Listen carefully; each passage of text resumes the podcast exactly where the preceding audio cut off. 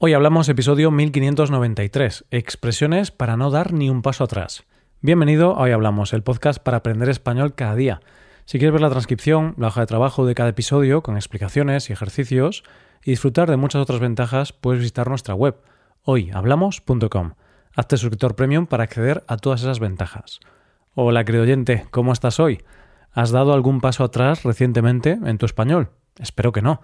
¿Estás con ganas de dar un paso adelante? Pues este es tu episodio, ya que vamos a trabajar con expresiones para que des varios pasos hacia adelante.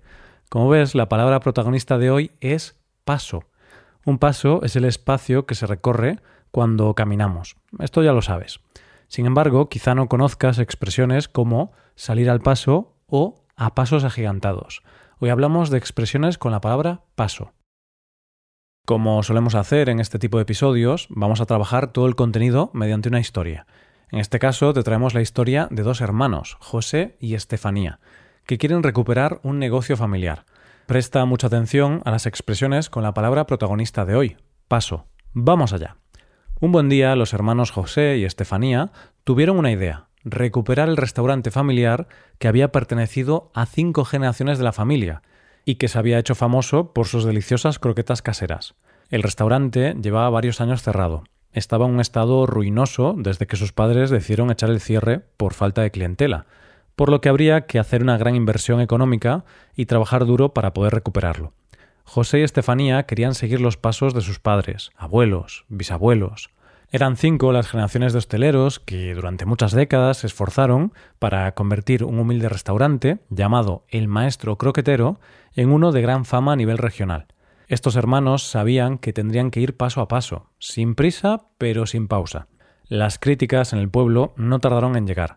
Pronto algunos vecinos empezaron a decir que el dinero para la reforma del restaurante no era suyo, sino que lo habían conseguido debido a un fraude con criptomonedas. Cuando se enteraron de esto, Estefanía y José salieron al paso diciendo que el dinero provenía de una herencia familiar y también de sus ahorros de los últimos cinco años. Tras varios meses de reformas, el restaurante estaba listo para abrir sus puertas. Querían mostrarles a todos que la receta familiar usada para preparar las famosas croquetas seguía siendo una auténtica delicia. Y así fue. Las croquetas eran un verdadero manjar, especialmente las croquetas de pollo, de queso y en menor medida las de jamón. El restaurante empezó a crecer a pasos agigantados. Al principio tenían tres empleados, y a los pocos meses ya tenían nueve empleados, Incluso el exigente chef Ramsay, el famoso cocinero británico, dijo Yo no podría preparar unas croquetas mejores. ¡Qué maravilla! no obstante, a pesar del éxito, uno de los hermanos decidió dar un paso atrás. José decidió venderle su parte del negocio a Estefanía, su hermana. El restaurante consumía demasiado tiempo y quería pasar más tiempo desarrollando su gran pasión, la jardinería. Bien, ¿qué te ha parecido la historia? ¿Te han entrado ganas de probar esas croquetas? a mí sí, pero ahora no es momento de comer, es momento de aprender español. Vamos a analizar las cinco expresiones usadas en la historia. Han sido estas. Seguir los pasos de alguien, paso a paso, salir al paso, a pasos agigantados y finalmente dar un paso atrás. Hemos empezado con la expresión seguir los pasos de alguien, una frase que hemos oído aquí.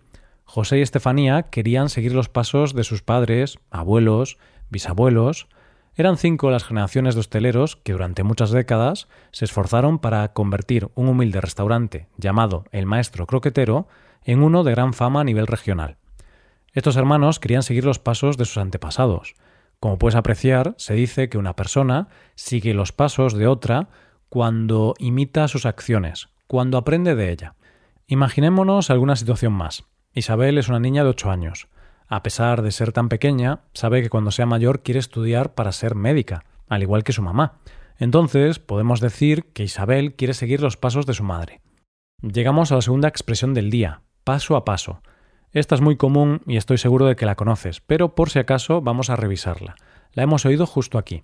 Estos hermanos sabían que tendrían que ir paso a paso, sin prisa, pero sin pausa.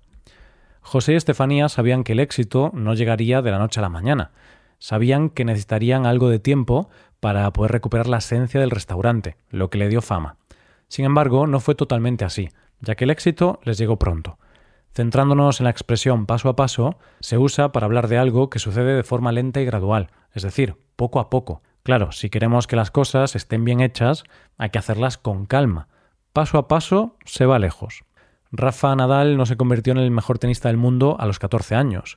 Tuvo que ir paso a paso, poco a poco, entrenando duro desde una edad temprana y esperando su momento. Llegamos ya a la tercera expresión de hoy, salir al paso. Vamos a escuchar el momento en el que la hemos usado. Pronto algunos vecinos empezaron a decir que el dinero para la reforma del restaurante no era suyo, sino que lo habían conseguido debido a un fraude con criptomonedas. Cuando se enteraron de esto, Estefanía y José salieron al paso diciendo que el dinero provenía de una herencia familiar y también de sus ahorros de los últimos cinco años. Estefanía y José salieron al paso de las acusaciones, es decir, negaron lo que estaban diciendo los vecinos envidiosos. En España se dice que una persona sale al paso cuando desmiente, cuestiona o niega una información dada. Veamos un ejemplo. La prensa lleva unos días diciendo que un famoso actor tiene problemas con la agencia tributaria, ya sabes, el organismo encargado de los impuestos. Después de unos días, ese actor decide hablar con los periodistas para salir al paso de las acusaciones y decir que no le debe dinero a la agencia tributaria, que todo es mentira. Llegamos a la cuarta expresión del día, a pasos agigantados. La hemos usado aquí.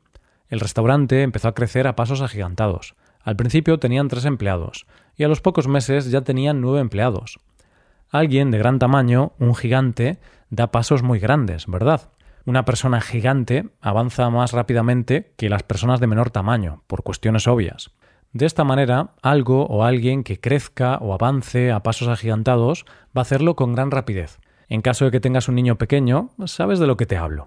Un bebé crece a pasos agigantados. Le compras algo de ropa y a las pocas semanas esa ropa ya le queda pequeña. Los bebés o los niños crecen muy rápido. Cuando no te das cuenta, ya están yendo a la universidad. Como no tengo hijos y no sé muy bien de lo que hablo, vamos a ir ya a la quinta y última expresión del día, dar un paso atrás. La hemos puesto en práctica aquí. No obstante, a pesar del éxito, uno de los hermanos decidió dar un paso atrás. José decidió venderle su parte del negocio a Estefanía, su hermana.